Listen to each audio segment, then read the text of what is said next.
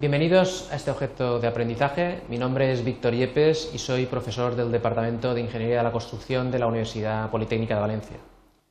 ¿Sabíais que las máquinas eh, no utilizan ni mucho menos todo el tiempo que tienen eh, trabajando, sino que existen muchas pérdidas? Vamos a hablar del fondo horario de la maquinaria. Los objetivos van a ser, en primer lugar, entender las causas de las ineficiencias en el empleo del tiempo por parte de la maquinaria y, en segundo lugar, aprender a evaluar los coeficientes que relacionan los distintos fondos horarios de una máquina. Para ello, el contenido lo hemos dividido en dos partes. Primero, hablaremos del fondo horario de la maquinaria, fondo horario bruto, fondo horario operacional, fondo horario de explotación. Y en segundo lugar, eh, hablaremos de las relaciones entre los fondos horarios, factor de disponibilidad, de utilización, factor de aprovechamiento, disponibilidad intrínseca, índice de paradas. Desde que una máquina llega a obra, por ejemplo el 1 de enero, hasta que se va, eh, durante todo ese tiempo de permanencia en obra, solo hay una parte del tiempo que va a, disponer para trabajar, es el calendario laboral, hay calendario que no es laboral, ese calendario laboral eh, será el fondo horario bruto de la máquina. De ese calendario laboral habrá una parte podría ser, por ejemplo, el 85%, que realmente podremos trabajar porque hay eh, cierto tiempo no aprovechable debido a inclemencias meteorológicas, eh, conflictos laborales, etc. De forma que esas horas laborables reales constituyen el fondo horario operacional de la máquina. Así todo, eh, la máquina solo está en disposición una fracción de tiempo, que se denomina fondo horario de explotación, porque eh, se encuentra fuera de disposición por causas de averías o de mantenimiento. Pues bien, cuando la máquina está disponible, solo se utiliza una fracción. Otra fracción de tiempo no se puede utilizar porque la obra se encuentra mal organizada, falta tajo.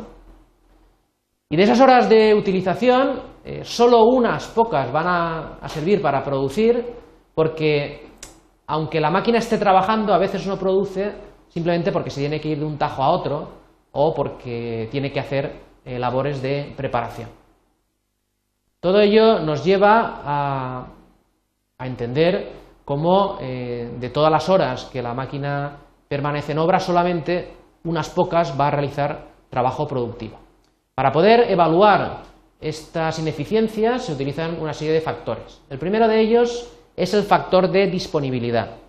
Sería la relación entre las horas de disposición y las horas de trabajo, eh, en este caso en calendario eh, laborable real. Aquí eh, lo que estamos midiendo es una mala conservación de la máquina, lentitud en las reparaciones, falta de repuestos, etc. El factor de utilización será la relación entre las horas eh, de utilización y, las horas disponibles. Este es un factor muy interesante porque realmente lo que está midiendo es la falta de comunicación entre los mandos, la falta de previsión de tajos, la mala programación de la obra. No depende la ineficacia de la máquina, depende en definitiva del jefe de obra. Si multiplicamos el factor de disponibilidad con el factor de utilización, encontraremos un factor que reúne eh, ambas ineficiencias y que se denomina factor de aprovechamiento. En esta gráfica podemos ver, por ejemplo, que eh, no sé, una máquina eh, principal con un factor de disponibilidad en torno al 90% podría considerarse como bueno, incluso por encima del 95% como muy bueno. En cambio, en relación al factor de utilización, pues una máquina importante podríamos estar diciendo que con un factor de utilización en torno al 85% ya se podría considerar como realmente bueno. Existen otros dos eh, factores que también miden las ineficiencias. Por ejemplo, la disponibilidad intrínseca. Sería la relación entre las horas de utilización y las horas de utilización más las horas de mantenimiento más las horas de avería. Si nos fijamos, aquí hemos eh, extraído todo aquello que tiene que ver con la mala organización de la obra y por tanto eh, depende solamente de la máquina la eh, ineficacia. Y también podemos definir el índice de paralizaciones como la relación entre las horas de paralización por averías o por mantenimiento respecto a las horas laborables reales. De las definiciones anteriores podemos deducir de forma muy sencilla las siguientes expresiones. El factor de aprovechamiento se puede expresar como la disponibilidad intrínseca por 1 menos el índice de paralizaciones.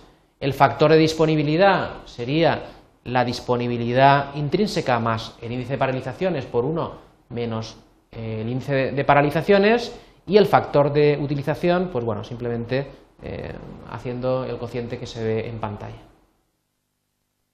Como conclusiones a este objeto de aprendizaje podemos decir, en primer lugar, que la máquina emplea solo una fracción del tiempo que permanece en una obra. En segundo lugar, que existen ineficacias en el uso del tiempo. No solo depende esa ineficacia de la máquina, sino también de la mala o buena organización de la obra. Y por último, que hay que extremar la precaución al evaluar la producción que una máquina realiza de media por hora laboral, pues podemos sobrevalorar la productividad. Muchas gracias.